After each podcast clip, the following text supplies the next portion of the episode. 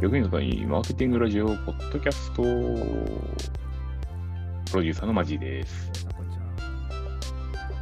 さ。ささやきボイス。はい、じゃあ本日も頑張っていきましょう。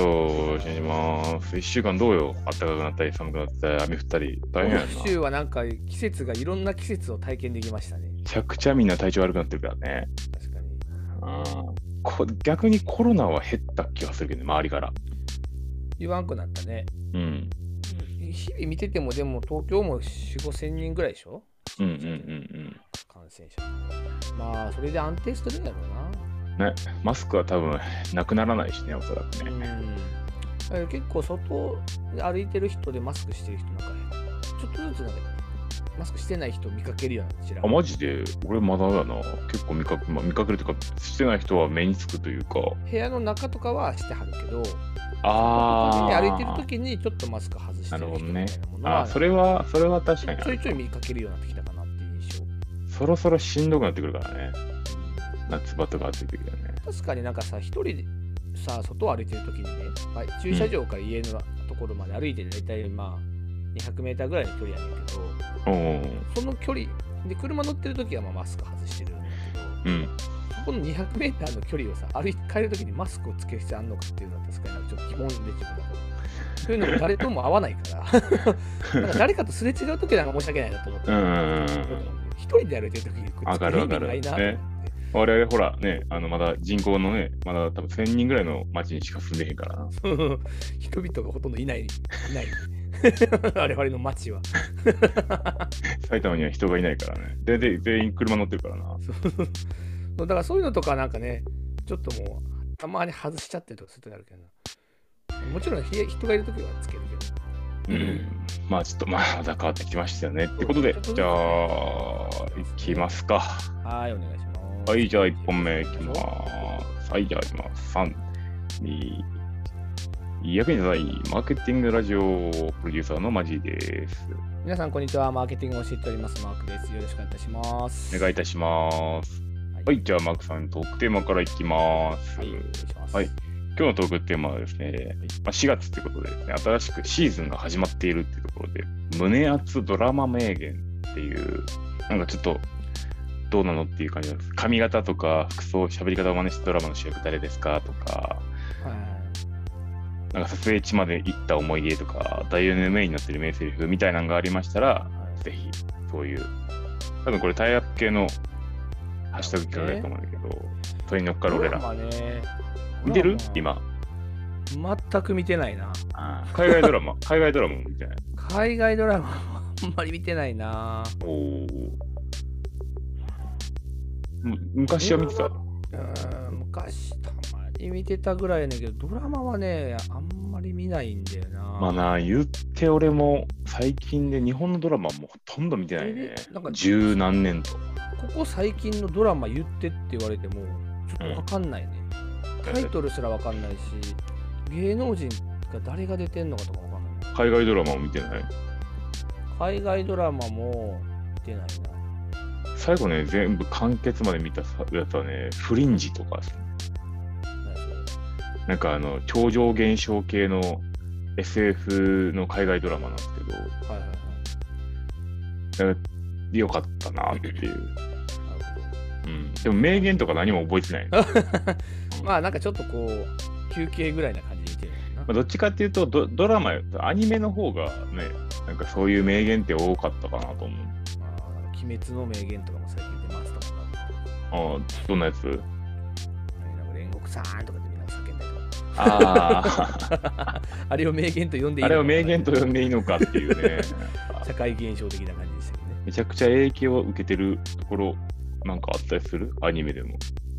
いやー、なんかまあそれをそれとしてなんか見ちゃうからな。確かにね。うん、ということで、まあ、結論は、まあ、我々はそういう エンタメに意外と疎かったという。エンタ見ドラマには見ては見てるんだけど、それに影響を受けてない人間です。いけないね。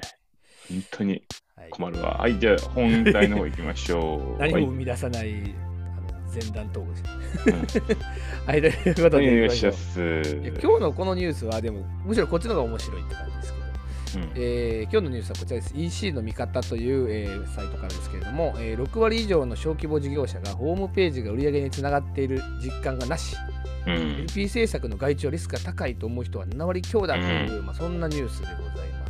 すごいよね、このレポート。これはまあホームページとか会員サイトを設けている小規模事業者1022人を対象にして、えー新顧客獲得と LP の必要性に関する調査を実施したその結果だそうです。うん。はい、じ実際、対義感知、まあ、周りの友人、知人踏まえて、どう、どう？いやまあ小規模やったらそうじゃないかなとは思ったりするけど、まあ、インターネットでなんか商売しようっていう時に、業種にもよるんだろうけど、やっぱりサイトを、サイトっていうよりはその LP サイトを作って集客するっていうのは、まあ、ある種のスタンダードになってるような気がしますけどね。だから多分、これ小規模事業者多分細分化できて、小規模マーケティング事業者な気がしていて、小規模マーケティング費用事業者やろな。そうそうそうそうそう。つまり、ここで言うところ、まあ、ここでなんか厳密には書いてないんだけど、LP の最近あの制作費ってまあどんどん値下がりしていて、まあおーそうなんだ30万から50万ぐらいが、まあ、いわゆるちゃんとした LP を作ろうとするとスタンダード金額ぐらいなんだけど、もしこのき事業者がね、いわゆるそのマー極小マーケティング費用しかない事業者だったらディスりすぎやろ。うん。サイいやまあディスって言えばサイト制作費とか LP 制作費が5万円とかさ、あ、だね。そういう金額感でやる人が多いんだと思うんだよね。そうするとね、なんか正直 ELP には多分ならないっていうのは、構築費用だけで終わるよね。うん、デザイン費でまあ3万、4万、うんで、コーディングで 1, 1万、2万、本当にそういうぐらいのレベルかなと。うん。やっぱりね、それだとうまくいかないんだと思な。なんか設計できないしな。ミソだけどさ、うちの会社もさ、サイト作るわけじゃない？え？で LP とかも作ってるわけなんだけど、え？そうではないけれどもね。でもこの間、その化粧品をうん新しくこうリリースするっていう会社があって、はいはいはい結構そこのブランドの構築から一緒に入ったのよ。うん、よくあるよ、どういうね。風にそのブランドを作っていくかってところもアドバイスして、でその人たちに必要な LP を、まあ、我々の方で制作したわけうんです。うんでそしたらなんかまあたまたまっていうのもじゃああるかもしれないけど当初の売り上げよりも5倍から10倍ぐらいの売り上げ目標を達成してて、うん。はいはいはい。LP でバカバカコンバージョンしてるわけなんですよね。うんうん。で先方の企業もいやこんなにコンバージョンすると思ってなかったんです売上目標を6ヶ月のところ1ヶ月で達成しちゃったみたいなすごいそう。いう感じだったんですけどうんうんなんかまあそれ一つの成功事例と思うけどやっぱりねちゃんとマーケティングに向き合って LP 作んないと効果を絶対実感しないと思うちょっと全体的にマーケティングっていうふうに言うと、結構ね、あのーちょっと空中戦に見えるかもしれないけども、全体のそのホームページの場所、1から10あるとしたら、ホームページの場所ってマジで本当に7とか8とか、そのあたりじゃないですか、ストーリー的には。で一番戦略とか、なそのコンセプトとか、なんか何かこう、ビーイング的なところからもちゃんと作っていかないと、結局誰も来ないよねっていうのはありますよね。各いう俺も別に小規模事業者でホームページあるけど、そこほぼ関係ないもんね。マーケティング小規模やもんね。別にそこからもらも求めてないというか、電子広告として置いてるみたいな、なんかそういうやつ。うんうんだからまあいろんな獲得手段があるから別にん LP とかホームページだけが全てだとはもちろん思わないし、うん業種によってはやっぱりモールに置く方がいいとか、そうだやっぱりねそ。の、なんていうのかな、いわゆるこう食べログだとかさ、うんビューティーとかああいうところに載せた方がよりいいっていう業種もそうね、と集客だけだったら絶対そっちの方にね、一点突破した方がいいと思う。ただまあ、この下のこの LP について知らない、初めて聞いたっていう。ランディングページの考え方をまだ誰も知らないっていうところすごくないっていう。これ、実際、そんなお客さんあったことあります？あんまり、あんまりないな。うちの場合はもうその作ってっていうお客さんから問い合わせが来ることが多いから、ね。全く知らないってまあ、でも、その、海外からさ、見た時のさ、EC 化率っていうのがあって、うん。EC 化率って何かっていうと、全売上に対して EC が占める割合のことをまあ EC 化率っていうふうに言ってるんですけど、うん。で、まあ、その、どこだったかな、あの経産省かなんかのリサーチによるとね、日本の EC 化率って最新のもので2020年のものってるはいはいはい1%ぐらいなんだって。うんうん。そうだろうね。でもそれは年々もちろん上がってきてるんですよ。うん5%から6%とか8%みたいな。うんで、コロナになって、まあ、ちょっと増えて8%とか、増えたよねまあ最近ちょっともしかしたら10%とか言ってるのかもしれないけど、世界の EC 化率って同じ2020年度に対しては18%なのね。なるほどね。中国の EC 化率って50%って出てて、まあ、それは確かに異常な感じもするけど、国柄の問題もあるのかもしれないけど、でもなんかその日本の EC 化率ってやっぱまあ遅れてるなっていうのは、その統計なんかちょっとハードルを皆さん上げすぎかなと思ってて、変なし、スマートフォン1個で使えるわけじゃないですか、EC って。なんか、あの、でも、例えば想像すると、俺のおかんの、あの働いてるところで鴨鍋を出してるんやけども、はいはいはい。ふるさと納税には活用してるんですよ。はいはいはい。でも EC ではなくて、電話の受注発注しかしないんだよね。はいはいそれを EC すればいいやんと思うんだけども、なかなかこう、よ予算がないとか、そのリソースがないとかっていうふうに言うけど、別にスマートフォン1個あったら写真撮ってあげとけばメルカリとかで売れるわけで、確かにね。うん、だから、使い方次第、そこまでリテラシーがないっていうふうに言ってしまえば終わりやけど、絶対にメルカリ使ってるから、だから発想の転換の問題だと思うんだよな、こういうのはな。確かに確かうん、っていう気がしております。この課題感に関しては、小規模事業者の EC 化率も踏まえてそう考えると、まだまだ啓蒙が必要なのかもしれないな。なんかその、もっとそんな、なんか、かしこまらなくてもいいんだよっていう、なんかこう、そうそうそうそう、気楽になんかね、なんか別に、今もうさらにね、ほんとタダで作れるから、全然やった方がいいと思うねっていうね。流れで。そんな感じで、ちょっとまだまだ、あの、マーケティングラジオも頑張っていかなあかんなっていうところで、はい。まあ、ポイントは、だからまあ、ちょっと最後まとめると、うん。まあ、その、まあ、もうそういう啓蒙が必要っていうのもあるんだけど、やっぱり効果出すためには、マーケティングっていうものにまあ向き合わないと、作ったからいいっていう時代はもう終わっちゃってますよっていうのは、ちょっとね、まとめとしては言っておきたいです。そうですね。そういうのをこう学ぶためにはどういうところに行けばいいんですか？マーはいケティング継承ありがとうございました。バイバイ。最後宣伝で終わるっていうね、バイバーイ。これね。これはでもね、まあ、その別にうちの塾に来る来ないとか、うちの会社で LP 作る作らないじゃないけど、ちゃんと向き合ったらね、やっぱり物売れる確率は上がると思うんだよね。俺も俺も自分の通販全然向き合ってないからな。なんかやっぱり、ね、甘く考えてる人が多いと思うんだよね。あ、痛い痛い痛い痛い痛い痛い痛い。耳が痛い耳が痛い耳が痛いわ。麗に LP 作ればいいわけじゃないよっていう。痛い痛い痛い痛い痛い耳が痛い耳が痛い。全然、全然耳が痛いな。予算全然投下してへんから。なんかね。でモールに置いといたら勝手に売れるからさ。いや、だからそういうのだったら別に全然構わんし、どれぐらい売り、あと売り上げたいかにもよるから、10倍にしたいわ、10倍に100。万売り上げたいのか、1億売りたいのか、2億売りたいのかとかっていうのはまだね、戦略が変わってくるんだけどね。はい、じゃあ次行きましょう。はい、続きまして、冬ストですね。今、3、2、1。役に立たないマーケティングラジオ、プロデューサーのマジです。皆さん、こんにちは。マーケティングの仕事をしております。マーです。はい、じゃあ本日のお題からいきたいと思っております。本日のお題、こちら。えー会社とのズレを感じたら。なんかちょっと、こういうなんかあの、質問形式的なハッシュタグが最近増えてきたなと思うけど、はい。まあ、例えば、その、さつき病、ん？じゃあ、5月病か。5月病の季節みたいなところとか、会社で一緒に働く仲間とのズレとかって、まあまあ、当然あるやろ。同じ人間じゃないんやからっていうところで、その他のアクションをどうするのかっていう、まあ、組織に属属してきた時間がまあ結構、まあ僕とかも長いですけど、まあ、マックはそんなになんか、圧力に関しては無視するタイプなイメージやけど、そうだね。あんまり気にしないね。むしろなんか、参考ならんな。適用する、適用しちゃうタイプだから。うんこれに関しては何のアドバイスもないな。あんまり本当に気にならないんで、まあ、本当にずれずれたら転職すればいいやんって感じだけどね。それもそう。うんまあ、あとはその、ずれるってどうどこまでをずれると考えるかにもよると思うけどね。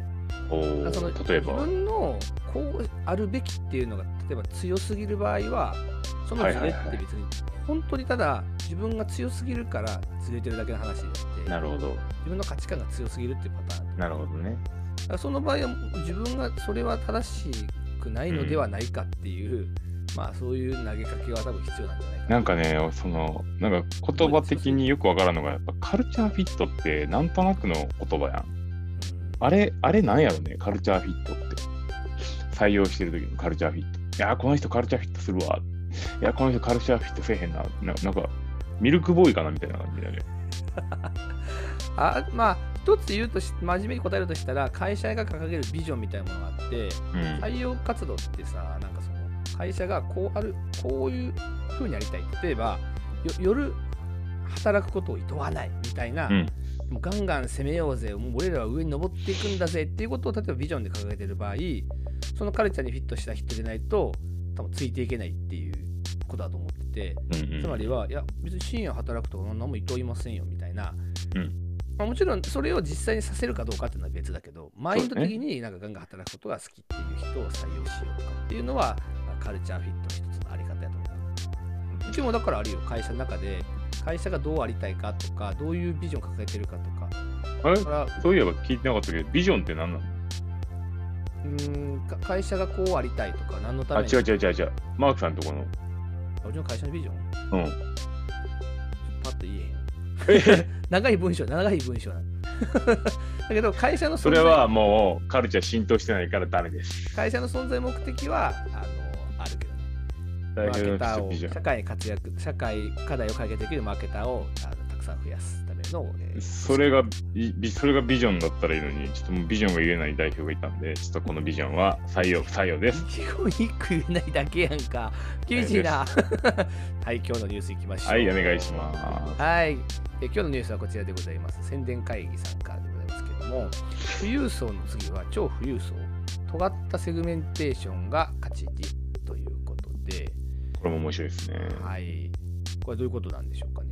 だからこう、そのコロナ禍、まあちょっとコロナ前からずっと起きてたことなんですけれども、その一般大衆に中間層がいなくなったっていうふうによく言われていて、で二極が進んでいると、でお金を持っている人かお金を持ってない人みたいな、なシンプルに言うとそうなんですけどでそこに対して、まあまあまあ、結構こう一般的な大企業は、まあ、下を狙っていると。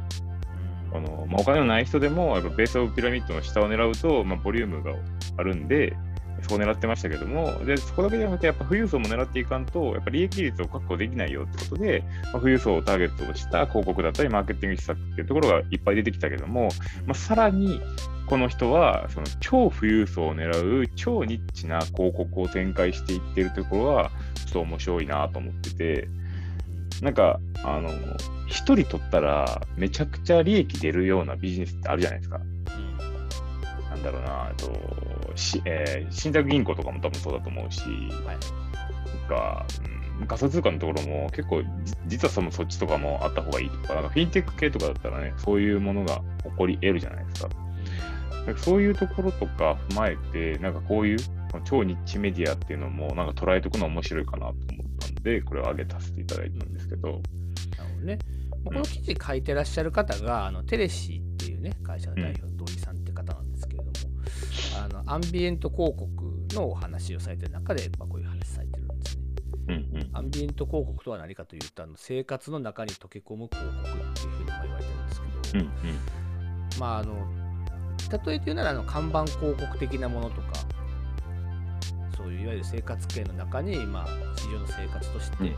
あの据えられてる広告なんですけど、これ結構実は面白くて、まあ、いろんな例があるんですけど、ちょっとはい。せっかくなんで紹介しておくと、プレイスこれね、あのプレイステーション5の広告なんですけど、うんうん。ロンドンの地下鉄のロゴ、日本だったら東京メトロのロゴとかがさ、うん。大阪地下鉄とかのロゴがさ、それぞれのあの入り口にさ、掲げられてるわけじゃない。はいはいはいはいででここがが地下鉄の入り口ですよっていうふうにこうサインボードみたいなのがあるんですけど、それをロンドンのところでキャンペーンやったのが、あのプレイステーションのボタン、丸ボタンとかうんうんうん×ボタンとか三角ボタンとかあるそういうふうにあのロゴを変えちゃうへやったりとか、あとバス停をこれジェットコースターに変えるイベント広告だったんですけど、一応バス停の広告なんですけど、いいバスね。停の中、すバス待ちの椅子があると思うんですけど、このバスの待ちの椅子の裏にジェがジェットコースターなの、なんていうの、あの 一旦座ってみたいな安全バー安全バーみたいなやつになってて、うん それ座ったら後ろの看板もなんかジェットコースターの絵が出てこる。れ、これあの、フォトスポットとしていいよね。これ YouTube でね、掲げ、YouTube の人見てもらえるとこれすごい絵があって分かりやすいんですけど、いいね。俺これ欲しいわ。こういうのをアンビエント広告とまあ言うわけなんですよ。それを手掛けてる会社さんなんですえその中でも超富裕層向けのね、その広告結構面白いなと思って。いわゆるだから OH とかも含めたところなんですけどね、まあ、あのいろんなところのタワマン自体がサイネージ化したりとかっていうのが結構いろいろあるんですけど、でそれどうなのっていう、まあ、こういう話なんですけどね。そう。で、これだ例えばそのヘリヘリコプター内のサイネージなんてタクシーサイネージに比べたら絶対に使わんわけですよ。でもふ超富裕層はもう移動手段がタクシーじゃなくてヘリコプターだってところでそこに対してもうニッチメディアすぎるやろっていう場所を出してくるっていう この考え方がいいなと思って。確かにね。媒体者側としてはさ。OH を本当に超富裕層しか行かないエリアに限定した OH 広告とかね。そう。でかつもうこれで上がってるのはドローン広告。ドローン広告ですよそんなんどこで使うねんっていうそのドローンショーを実施した時の広告みたいな。これを見るっていう人はよっぽど暇な人しかいないとか。もしくは、まあ、この事例はあの川崎競馬場でドローンのショーを実施したっていうことらしいんですけどね。うん。そこの競馬場に行ってる人、もしくはその近隣住民のみにターゲットしてるっていうのはめちゃくちゃのめちゃくちゃられたッチやニッチマーケティング。うんでも当然ね、競馬場なんで、まあ、当然下の方もいるけど、まあ、上の方はさ、まあ、馬主含めてめちゃめちゃいっぱいいるわけで、そこにターゲットしてるっていうのが、なんかやっぱすごいなと、こういう考え方があるなと思うんですよね。まあ、そういうね、超ニッチマーケティング。どんどんどんどんだから、ターゲティングがさ、精度が高まったり、もしくは、競合が増えてきちゃうと、うん。ニッチにニッチにこうターゲットをね、絞っていこうっていう傾向は、確かにポジショニング難しいのがさ、その、いわゆる一般的な広告って、本当の一般の人たちしかアクセスできなくて、逆にその超富裕層の人たち、まあ、何人か知り合いとかいるけどさ、そそこまでさその、検索したりとかしなかったりせえへん。うん。あと、まあ、なんかその、いい商品とかって、うん友人とかとの LINE とか Facebook とかで回ったりとか、そうまあ単純になんか紹介介とかでこれすごいいいよって言われて、そのままそこに行っちゃうっていうのは結構あるかもね。クローズドな感じの雰囲気がしますね、確かに。最近リファラルマーケティングみたいなのもなんか海外でね出てきてるから日本でもそうそう出てくるけどもやっぱりその超富裕層ってそっち系になってくるからそういう設計もしていかないとダメっていうことでマーケターは忙しいですよねっていういつもの結論です考えることは多くなりますね。誰をターゲットするかっていうのは大事でしたという、そんなお話でございますか。ありがとうございました日本でもこういう尖ったね、アンビエント広告ぜひやってほしいなと思うんですけどね。ねお願いいたしたいまだまだなんかあったらねまた取り上げたいなと思いますのではーい。じゃあ今日は以上です。バイバイ。いってらっしゃい。はい海外のアンビエント広告ってマジで尖ったやつめちゃくちゃあるから。うんこういうのとかって多分絶対にその映えたりとかさ、拡散性がすごい高いから OH ってなんかもっとうまくいかせると思うんだよ俺ら俺らも OH をさあの川口の看板出そうとしたのに全然返答なかったもんな しなかったな。ね申し込みしてんのにな、返事来ないってどういうこと？結局、から2回ぐらい問い合わせしたんやけど、やっぱり返事来なくて、ホームページから来ると思ってへんやろなあなんかびっくりしましたね。はいで次のニュースいきましょう。ましょう。はい。はい、じゃあ続きましては、こちらですか。ははい、じゃあいきます。3、2、1。役に立たないマーケティングラジオプロデューサーのマジです。皆さん、こんにちは。マーケティングを教えております。マークです。よろしくおはい願いし、ます。お願いいたします。はい、じゃあ本日のトークテーマからいきたいと思います。ちょっとね、あのもうかぶってきてるんですけど、ネタは尽きひんかなと思っているものが、多分はいおすすめのハッシュハッシュタグとして出てきております。えー、買ってよかったもの。買ってよかったもの。そう、最近また買ってよかったもの。これ多分定期的に話せるやろなと思って、買ってよかったものあります買ってよかったもの？最近何買ったんやろうって思っちゃったな。なんか買った？最近。最近、もう食べ物ぐらいしか買ってない。じゃあ、俺、俺行こうか。俺行こうか。こマジでお願いします。れね、最近買ったのはね、iPad と iPhone をアップデートしたんですよ。あらまで、やっぱ、やっぱり、やっぱ最最新の方にした方が、まあ、サクサク感、劇的に上がるねっていう、あ。業務効率の問題。やっぱり2年落ち、3年落ちはやめた方がいいね。あそう買うんだったらどうせなら最新のものが最新型をやっぱ2年おき、3年おきぐらいに更新しといた方が、なんかやっぱストレスないよね。うんそれはね、買って思った。どうなのその、I I、ノート PC とかももちろんあるわけじゃない、うん、でも iPad もあるわけじゃない？あるある。使い分けはどういう使い分けなんですか、完全にノートですね。検索ができるノートが iPad になって、で、えっと事するときは PC を開いてるけど、PC 開いて横に iPad が置いて、メモ、メモモして、そうそうメモして。手書きのもの？そうそうそう、手書きなんです。だからもともとはその紙を使っていて、で、マークさんに言われて、 Miro を使ったり、 Notion を使ったりとかして集めてたんだけれども、やっぱり結果、アウトプットするときに、紙に書かないと頭に入ってないってことが結構はい頻発したんで、当然えーアイデアションとかブレスト、一人ブレストみたいなのは Miro を使うんですよ。まあ、そっちの方が効率的なんで、記憶にの。ただ、やっぱりそのメモを取るとかっていうのは、一部面接とかだったら全然あのもう決まった内容とかだったらいいんで、あの普通にメモで、メモアプリで取るんですけど、だからノートで使うっていうのは自分のなんかタスクだったりとか、消していくとあのやる気が出るんで、タスクをパーって書いて消していって、あとなんか言われたことをささってメモを取るのはやっぱ紙、紙で書く方が記憶に残るなと思ってるんで、そっちに戻ったんですけども、紙に戻るより iPad にしてみようってことをししたら、これがね、もうよかった。よかった。素晴らしいな。もう、でも、カバンが重くなるっていうね、ただそれだけがちょっと、うん、大変やな。高いメモ帳だなっていうね。いやそのメモ帳であの、 Netflix とかもね、ちゃんと一応見れるかまあら、そうだね。優秀なメモね帳、優秀なメモ帳よ。わざわざ PC 開かんでもね、いろいろチェックできたりもしますかあら、ね。そうそうそうそう、やっぱ Slack のコミュニケーションが基本になってきてるからね、8割 Slack っすね。だからもう、ワークスペースがもう何十個あるねんってくらいやけど、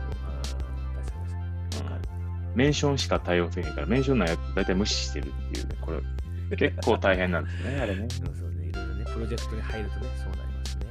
っていうことで iPad、iPhone っていうのは最新機器がおすすめですっていうことですそう言ね。われるとなんか買いたくなってくるね。はい、ぜひ、えっ、ということアフィリエイトでもリンク貼っとく？ぜひ皆さんも、はいぜひお願いいたしますはい。えじゃあ本日は今です日のニュね、ースはい、こちらでございます。今日は IT メディアさんからですが、これあれだね、昨日取り上げたニュースとちょっと近しい感じの話かもしれないですけど、2022年のマーケターの課題はブラ、えーブランド認知の向上、測定におけるサイロの回避、パーソナライズ戦略というこの3つがまあ上がってますよというのが、えー今日のニュースでございます。横文字が多いですね。はい、調査会社ニールセンさんが、えー2022年の、まあ、マーケティングレポートの中の部分として紹介されているという記事になっております。はい。はい。なんかこれ取り扱った理由としては、まあ、またね、今年度何を把握しとくや保育やっていうのをね、決めとこうっていう話で、うん。マーケターなら知っといた方がいいよね。そうそうそうこのまあ一応ニュースによりますと、マーケティング担当者が取り組むべきことはということで、まあえーども、うん今後1年間のマーケティングの目的に関する順位ということで、1位がブランド認知。ヨーロッパ、中東、アフリカでの重要度が低いって書いてますけど、はいはいはいはい。まあ、そういうちょっとあ新たなエリアに対するブランド認知活動みたいなものをやらなあかんちゅうことになるのかな、これはね。ブランドの認知ね。うん。ブランド、でまあでもね、結局問い合わせ結構多いからね、マーケティングの業務してる時のブランド認知を上げたいっていう希望ってやっぱ多いよね。ブランド認知って何なんですかね？まあ実際そもそも。まあシンプルに知ってもらいたいってところだと思うんですけど、自分のブランドのことをまあ浸透しさせたいっていうことですね。何もかかわらず予算がめっちゃ少ないとかとかあるけどね。え、え、何を知らせる？だ誰に知らせるんですか？いや、ちょっとわかんないですけど、みたいな感じで。バズワードのようにブランド認知ってるってこと。おお多くない？まあでもそのブランディングっていう言葉をまあ正確に言える人が少ないのかもしれないね。そのなんかそのブランド広告を出すことは別にブランディングっていう意味じゃないですから。うん。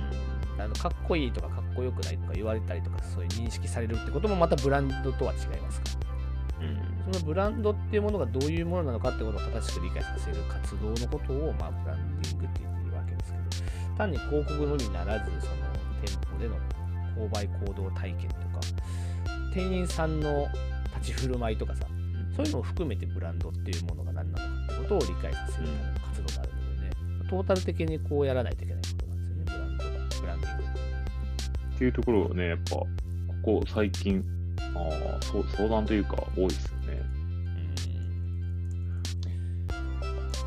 で、まあちょっとまあ、このブランド認中知、小なのか大手なのかによってまたちょっと違うやろうけどね。あ大手だったらその考え方1商品あたりのブランドをなんとかみたいなことが多いですけど、会社単位ってなったりすることもあるやろうしね。コーポレートのね、ブランド力上げたいんですよ。ということですね、そのまあ、ブランドはいいとして、その測定におけるサイロの回避っていう、ねこのところとかなんか、もう、何それみたいな人絶対いると思うんですけど、うんサイロの回避、何ですか？サイロの回避。データサイロ化の回避ってやつですね。うんでもここなんかあんまり詳しくないんですけど。測定におけるサイロで、サイロってあれですよね。よ要は、その、どんどんどんどんちっちゃくなっていくような、パイがどんどんどんどん小さくなっていって、最終的には少し、なんかそこでコンバージョンに当てるとかっていうところに行くんやけども、結局それが正しいのかどうかみたいな、ちょっと大 大丈夫ですか？全然反応がないですけど。なんか調べながらやってるあんまり詳しくないところはあ、あんまり。り詳しくない。青が露呈するんでしょうね。よし、じゃあサクサクいこう、サクサクいこう。まあまあ、あのまあ、とはいっても、まあ、そのさ細分化ね、あのマーケティング施策が細分化しちゃってるデータが細分化しちゃって、そのデータ活用が、まあ、なんか結局のところうまくいかんっていう話もそう正し正しいサイロに行ってるかどうかっていうのが、ちゃんと分析できてないことが多くて、仮説検証なんで、こっちのサイロに行きました、全然コンバージョン取れませんでした。だったら多分このサイロ間違ってるんですよっていう、そのあたりの理解をできてないときに、なんかお陥りがちな内容だと思うんですけど、まあ、ちょっと一旦ね、これはちょっとマークさんが急に、多分だからパーソナライズ戦略の方行きましょうか。パーソナライズ戦略。パーソナライズド戦略。どこの話だよ、これ？あ、これね。上の単語からそうそうそうパーソナライズ戦略。パーソナライズド戦略は、だから昨日もちょっと話した内容じゃないですか。うん。それこそ。超富裕層とか富裕層向けのターゲティングっていうのもそうですけど、まあ市場がどんどんニッチになってくると、どんどんどんどん細かく市場が細分化されていって、そのまあピンポイントでまあターゲティングをまあ狙いに行くわけなんですけども、うん。まあ、例えば、まあ、分かりやすいことコーヒーとかね、朝専用コーヒーみたいなはいはいはいのもまたその、うんある一環だと思うんですよね。うん。うん。で、それに対してパーソナライズ戦略っていうのは、まあ、ウェブもそうなのかもしれないですけど、データをよりその、単純に商品もパーソナライズ化されてるけれども、ターゲットもまあパーソナライズ化されしましょうっていう、そういう話なんじゃないかというふうに思っております。でもさ、その身の回りでさ、パーソナライズされてるものって出てきてる？マークさん的な今あの言われてみると、ね、本人が自分にとってのパーソナライズ化された商品だなって認知するものって結構少ないと思うんですよね。はい無意識な問題だ、こういうのって結構無意識的なものだと思ってて、確かにその例えばさっきの朝専用コーヒーじゃないけど、朝専用コーヒーですって言われて、テレビ CM で出勤する前に、はい、買ってますとかっていうふうに、うんまあ、ある種の刷り込みみたいな形で、あの繰り返し繰り返し情報が流れてくるわけですけど、そうすると別に自分はパーソナライズとかされてるとは思ってないけど、その行動みたいなうまく載せられてるを行うっていうのはまあ全然あり得る話ですね。それをうまく今載せられてるものなんかあるかなみたいな。なんか僕らはもう完全にドンピシャやみたいなって。それこそあの今日のオープニングトークだけど、iPad とかのね、せやな完全に寄せてきてるもんな。そういう人向けのものとして、ねうん寄せられてて、それをまんまとまあ買っちゃってさらにもやっぱり強いのは Amazon ですよね。Amazon はポチるもんね、あれね。レコメンドされてくるとね、どうしてもね。まあ、だからある種、そのレコメンドエンジンっていうのはまあパーソナライズ戦略の一個なんですけどね。あなたのためのものとして、あのカスタマイズされたものをずっとというところでちょっと今日、あの、サイロの話を全然できなかったから、今日は薄い内容になりましたので、はい。ありがとうございます。確かにね、はい、失礼いたしまはした。い。じゃあまた明日。バイバイ。放送事故かと思ったもんな。サイロの話したのサイロ化。サイロか。特サイロかサイロの回避。まあいいか。そういう回もあって。次、ちょっと、次とかちょっとややこしいからね。3, 三本、メタバース進んでるでーっていう話。これ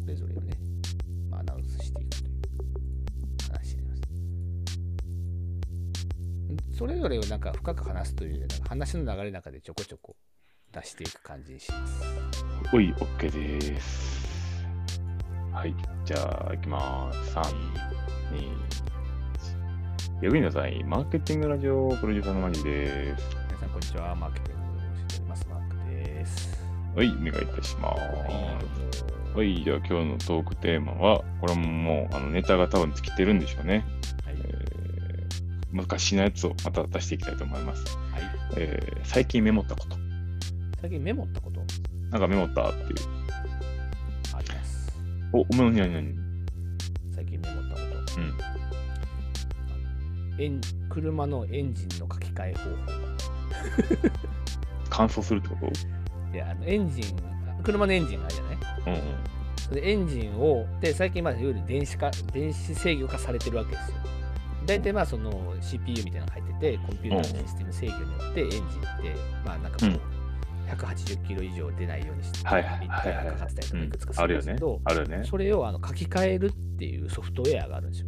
なんか原付き原付きの時に CDI があったみたいなやつ。そうそうそうそう。はいはいはい。それのあの書き換えのやり方をちょっといろいろ調べてて、ななんで？新しく納車された車のエンジンをいじってやろうと思ってですね、メモしてました。なあれ？新しかったおお、マジか。あでもな中古だね。ああ、中へ古え。何が目的や車が壊れたって話をしたじゃん、前に。うんうんうん。なんでちょっと壊れちゃったんで、買い買い買い替えるしかなくなっちゃったんですけど。なるほどね。でもどうせなら、なんかちょっとエンジンをいじってやろうと思って。もちろん合法の範囲よ。合法の範囲でいじるの。忙しいのに。ちょっとメモしてました。あ僕のメモを聞いてもらえます？はい、お願いします。審議大会だ。何を言っておりますか？精神論に走っておられるんですか？いや、違う違う違う違うあの、今、そのぶあの自分のね、部署の方針を決めてんねんけども、はい。その時に何が一番大事かなっていう時のメモが審議大会だ。だから精神論に走っておられるんですか？いやだから、精神論じゃない、マインドスクールタフネスっていう、精神論やないか。方針なんてそんなもんやろ。精神論やろ、大体。うんメモをね、そうメモ そ。れをメモってるわけですね。マインドスキル、タフネスかヘルスか。新しかった iPad に。そう iPad に。出てきたのがそれやった審議大る会高校生か。大事や、やっぱりそういうね。そこからあの俺事事務所の方針を考えていくっていう素晴らしい。を行っております。はい。はい。ということでね、まあ、皆さん、なメモを、まあ持ってるんでしょ？っていうね。はい。あえじゃあ今日のニュースいきましょう。今日はなんか1個のニュースというよりは、ちょっと3つぐらいニュースを取り上げるわけなんですけど、DX 化の話ですね。ーまあいいお願いしまはい。まず1つ目なんですけど、こちら、仮想空間にモデルハウスを設置、大和ハウス工業ってことが書いてますけども、うん大和ハウスさんが仮想空間内に住宅展示場をオープンしますっていう、まあ、こういうこれいいよね。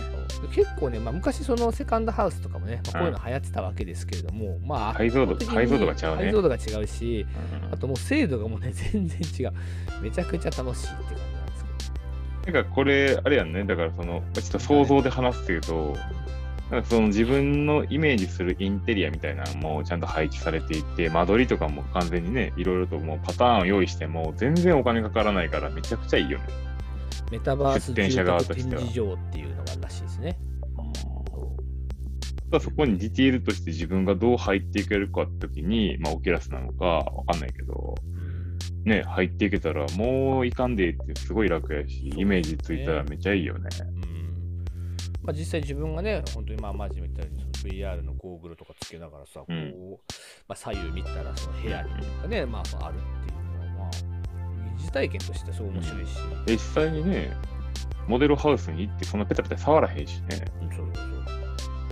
まあもちろんね、その空間に自分が座ったりとか全体像を眺めるっていうのは確かにありなんだろうけれども、でもまあこのコロナ禍もあって、住宅展示場結構ね、潰れちゃったりとかするところもあうんって、うん。そんな中でこういうマベブの話だからが。初回訪問時はこんなんで絶対いいよね。で具体的なところいいなと思ったら別に実際行けばいいわけあ、そうそうそうそう。だから、そういった接点としてはめちゃくちゃいいよね。そうですよね。でこれメタバース大和ハウスの話ですっていう話で、次の話がですね、こちらですね。角川ニコニコ超会議2022で VR メタバース AI の DX 化された未来書店を出店します。これもいいと思うんだよな。これも発想的にはまあまあ近しい感じですよね。からハイブリッドな感じで、結局もう、僕とかも書籍は今もう電子書籍だから、買わないとは思いつつも、でもやっぱりこう、体験として持ってるのは背表紙を大量に見るとか、はいはいはい。こう、あらすじだけでも若干みたいなっていうのを、、お口みたいう体験するとしたら、なんかメタバース上でその書店に訪れていくっていうのは、効率的な面で考えるとめっちゃいいんですよ。アマゾンとかで並んでるよりも書店でバンとこう背表紙だけ並んでる方がやっぱりなんかこうパパーっとこう流し見したりするにはやっぱそう便利そうそうは便利なんですよね。そうそうそうそうそうなんです。アマゾンだったらさ最大限やっぱ少ない少ないからさ、やっぱこういうところで、なんかこう、いわゆる一般的なその書店的なところが入ってくるとか、うんで、そこで別にレコメンドされてもいいと思うし、逆にレコメンドしないしないところもあってもいいと思うんですけど、かね、そういう平置きとか、なんかそういうのも見てみたいなとは思うんですよね。そうですね。まあ実際問題で、まあその、幕張メッセでこれやるわけですけど、実際幕張メッセに行って、そのブースの中で VR ゴーグルとかもつけて、実際体験するっていう方なんでしょうけどね。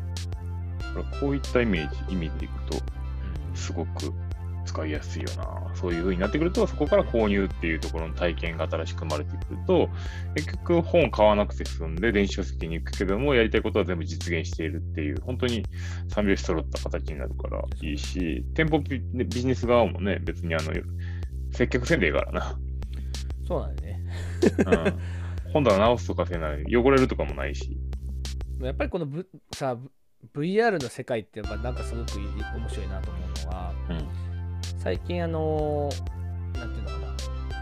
エンタエンタメというかアトラクション系のもの？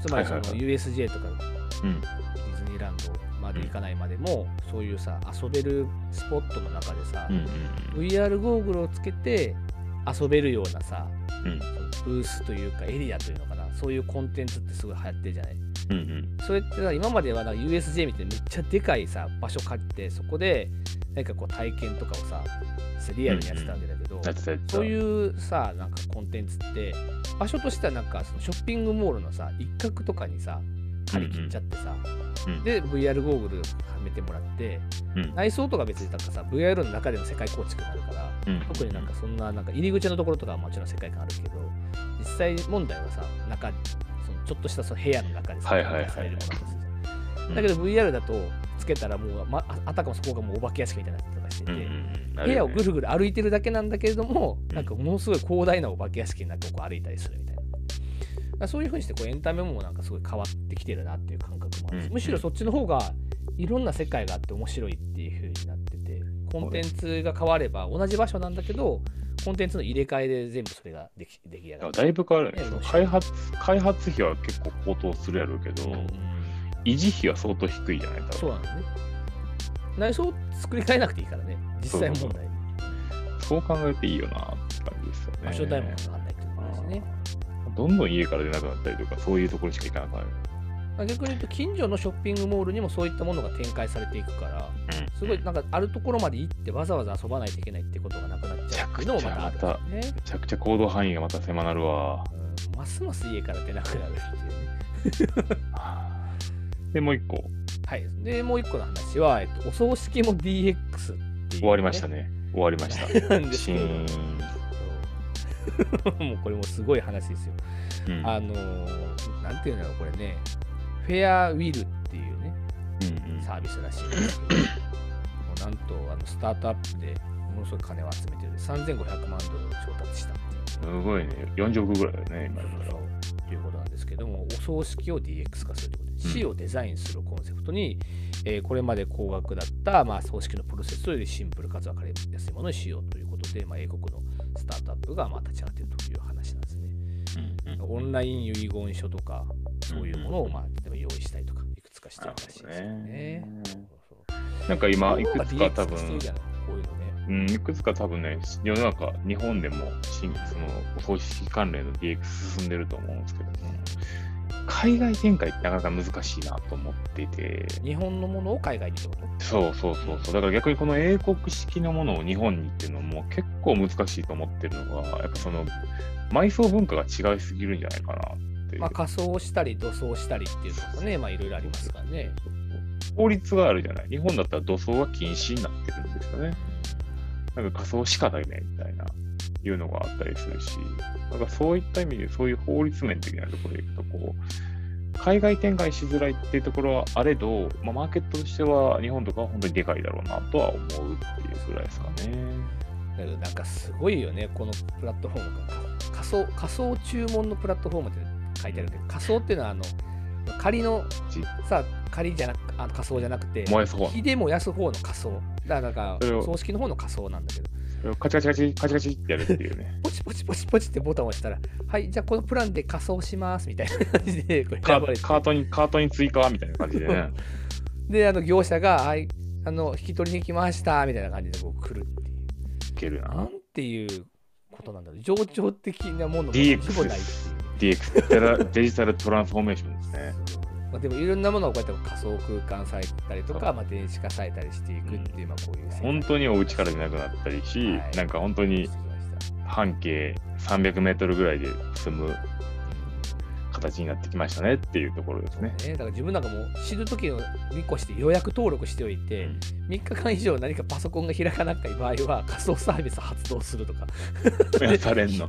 引き取りに来ないで自分の遺体が運ばれるっていうもはやこれもう漫画とか映画の世界だけど、まあ、そういったそういうところがね、始まってくるっていう話ですだね。から家にはい。カメラが設置されたりとかしてね監視されて、ね、死んでるってなったらこう発動するありがとうございます。す。ごい世界ですね。はいありがとうございました。ありがとうございました。また。したまた明日。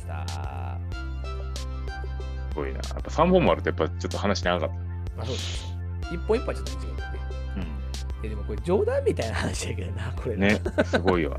そういう時代が。モニターカメラがあって孤独死を防ぐっていうサービスもあるわけだけど、そこと連動して、あの死んだらお葬式システムがトリガー、トリガーがが発送してね。うん。孤独死がなくなるっていう社会がするんだけど、もう超監視社会。じゃあ最後行きましょう。はい、行きましょう。はい。3、2、1。役に立たないマーケティングラジオ。プロデューサーのマジです。皆さん、こんにちは。マーケティングを教えております。マークです。あ、思い出した？何でしょそうそう音楽作ってくれるっていうう。毎回この収録のたびに思い出し2ます。ヶ月、2ヶ月ぐらい俺言ってるけこどのジングルをさ、聞くたびに思い出します。ボタンポチってん、タッタッタッタッタッタンっていうのが欲しいのに、ないっていう。それできたらもう毎日それでいこうかなっていうぐらいの思ってるのにさ、今まだ金曜日だけっていうのは俺が言ってるからやから、ちょっとマークさん、ほら、ゴールデンウィーク入るから、ぜひお願いします。ありがとうございます。これね、実はね、意外とね、最後のマーケティングラジオのところがね、若干ちょっとね、転調してて、あの実際ちゃんと音楽でやると、あのその今、マジーが言ってる音楽見てならないのよ。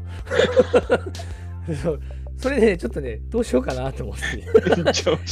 一応ね、ちょっとね、すごい、なんか音程が一瞬外れて落ちるから、ちゃんと音楽でやるとね、綺麗に聞こえないっていう問題もありまして、ちょっとどうしようかなっていうふうに思ってるんですけど。変拍子、変拍子。はい、はい、じゃあ行きましょう。はい今日はどうでもいいニュース。食べ物じゃないんですよ、珍しくね。はい、今日のニュースはこちらでございます。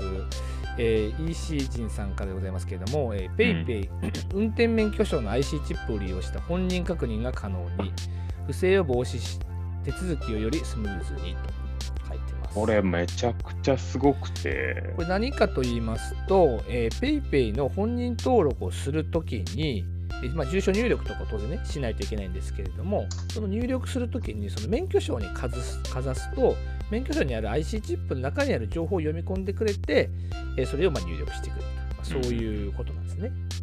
そうそう。うんこれすごない？なんという本人確認 手続き。すごいね。なんかあの、僕とかミニマリストに憧れてるんで、まあ、財布に、財布あんまり持たずに、そのスマホに、まあ、カード差し込んでってやるんですけど、やっぱ運転免許証はつけとくしかないっていうのがあって、これ1枚減らしたいな。まあ、マイナンバーもそうなんですけど、マイナンバー逆に言うとなんかマイナポータルとかなんかそういうのを使ってるし、まあ、世の中的にあんま使うことないんですけど、運転免許証割と出すときあるんですよね。でそこでこれがもう PayPay 逆で逆説的に PayPay 持ってたら運転免許証いりませんっていうふうになればええなと。まあな。だからこのニュースそのものは本人確認するときに、まあ免許証を使いますよっていうだけの話なんだけれども、今までだったらあの要は免許証のさ画像のアップロードによってね、本人確認を、まあ、その相手方の企業さんがやってたわけなんですけそれをもう IC チップで勝手にやっちゃおうぜっていう。そうなんだよ。データベースに接続しましょうって話なんだけど。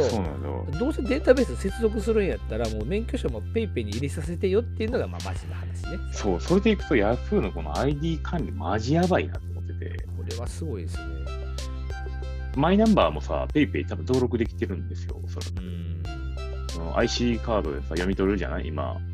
あのー今回皆さんやったと思うんですけど、確定申告でさ、結構簡単にもできるようになったし、で、税務署側もそれを推奨しまくってるから、これを全部もう PayPay にもうマイナンバーだろうが、運転免許証だろうが入ってると、もう PayPay の必要がちですよね。ね。そうね。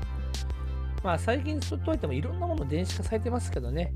そのコンビニとかでさ、あのうん簡単にそのマイナンバーかざしたらさ、あのうん住民票取れるようになってるとか、わざわざ役所にまで最初は出向いていかないといけなかったわけじゃないですか、昔はね。確かに、確かに。今は24時間コンビニでピッてやったらパッと出てくるっていうのがね、確かにるわけです。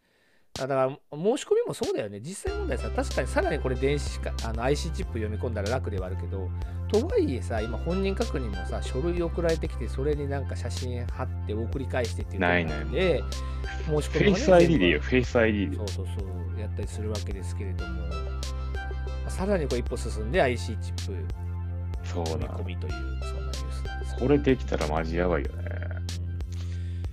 うんあのお財布携帯がでもさ一般化し始めてからすごい楽になりましたね。ポイントの管理とかも楽だしお財布なくてもね、うん生きていけますからね実際問題ね。マジで本当に財布なくても生きていけるけど、財布がたまに必要な時にマジで困るよ。そうそうだから逆にえ？現金だけですって瞬間にちょっと待ってえ？え？っと今いくら入ってるかなって急に不安になるっていう現金どうしたらいいかなっていうのが割と頻繁に起きてるよね。まだある。やっぱほら、やっぱ埼玉って、まだ本当にあの未開拓やからさ、たまにあるのよね、現金だけ。うんうん、たまにあるその現金だけの時に、マジでお前現金だけか、ここ二度と使うかって思っちゃうんですよね。これね怖いですよこれ、うんだから財布の中にちょっとね、お金とか忍ばせるとかもね、財布じゃなくてスマホの中にあるけども、いや、そういうことじゃなくて、全部電子化してくれやな。だそういえば、あの、ペイペイさ、あの、手数料が始まったじゃない？去年ぐらいから。小売の事業者の方にねかかるようになったんですよね、そうそうそう。今までは無料ってやってたんですけど、まあ、そこから何パーセントっていうふうに取るようになったわけですね。その後さ、辞めてる事業者がそんなにないような気がしてて、まあ、浸透ししてるからね。だから、どうしてんのどう、どのくらい業績に影響あるのかなっていうのは気にしてるんですよね、今。でめ多分めちゃめちゃ儲かってるやろなっていう印象。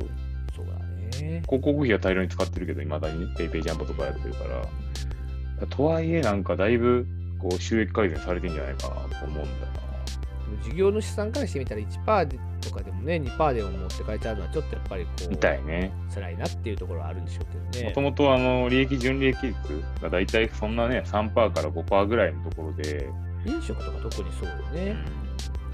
その計算ができてない人たちも当然いるけども、はい3%から5%の時に1%持っていかれるって、もう死活問題やもんね。確かに確かに。そういった意味では結構ね、大変だろうなと思いつつも、僕としてはもう全部に行き渡ってほしいな。あとちょっとさ、やっぱ気になるのが、そう乱立系。いい加減ちょっと集約していってほしいなと思う。はい。もっと。確か。いっぱいあるからね。うん、マジさん何使ってんの？ちなみに。 PayPay と QUICPayあ、 QUICPay 使ってんの？と Suica かな ?3 つかおーこれメインはね、ID 使ってるんですよ。な。 iD? そうへもしかしたらえ。少数派なのかもしれないけどね。わかんない。昔からもう ID、クレカともそのまま紐づいてるのもあって、そのままクイッ iD をクイ使ってますね。 QUICPay がだいぶ増えてたから、俺はもう QUICPay ばっかりですからね。なんか、会社のやつも QUICPay にしたり、まあ、個人で決済するときも QUICPay で、その使い分けができるし、はい。まあ一番もっとイージーなのは Suica がいいイージーなんで、なんかさらっとコーヒーとかだったら Suica でみたいな形にはなるけど、はい。やっぱちょっと若干こう、なんていうのかな、 Suica の方がこう UX はいいんですよね。うんあの体感2、3秒認証が必要ないんで、だからそういうのは使ってるけどねっていう。急にマークさん全然こう発言が薄く薄くなってきてからそろそろ。いや、考えてたのに、 PayPay、でも自分は PayPay をなんか割り勘のためだけにしか使ってないから、実際ペイペイで決済することがないのよ。でもお金のやり取りとかは PayPay でいってるのよ。例えばえ？マジと飯食いに行って、で、まあ、じゃあさ、これ払っとくわっつって言って、俺がは払う。いはいはい。うん。で、じゃあ、 PayPay でちょうだいっつって、 PayPay でもらうわけ。ああ、決済を PayPay でやるね。やらない。カードとかあ、そ、そこは、そこはカードを使うんや。で。で、その後、あの PayPay でもらうじゃん。うん。今度また別の日に飯食いに行った時マジが金払ってくれるじゃん。うん。で、あと一人いくらなんでって言われて、じゃあ俺、じゃあ PayPay で払うわ。っていう、なんかその。割り勘のやり取りのためだけに PayPay が存在してて、自分で PayPay に入金したことがないねん、まず。で、その人からもらった種銭というか、その種銭の金をベースに割り勘のお金をこうやり取りしてるっていう。割り勘のためだけのツールになってる。まあ、それはそれでいいと思うけど、まあ、そんな使い方してる人いるんやな。え、どっちが少数派なの？なわからんねんけど。まあ、だからあんまり PayPay ではちゃんと決済したことないねん。だからずーっと PayPay の中に勝手に3万とか4万ぐらいなんか溜まってんのよ。財布みたいなもんや。そう。で、それをのそこからなんか割り勘の時にわ割り戻したりとか、えー、そうなったり出したりしてて、結局減らんのよ。で結局支払いはカーカードで払ってどうするド。 iD か。ととえでも、お財布携帯でもそれとか iD とか Suica って。お店とかでなんか高いところとか行くこともあるから、たまにほら、お寿司屋さんとかいうところ、まあカードね。PayPay 決済ってあんまなくて、うん。そういうところってこうカードでの決済が現金の決済になっちゃうから。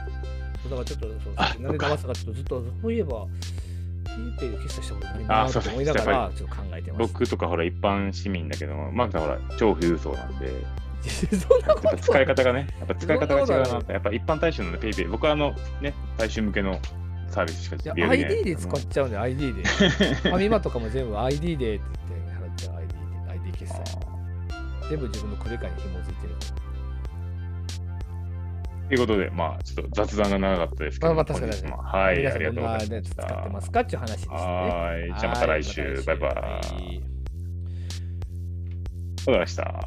いじゃあ、YouTube の皆さんもさようなら。ありがとうございましたじゃあ、ポッドキャストもおしまいになります。バイバイ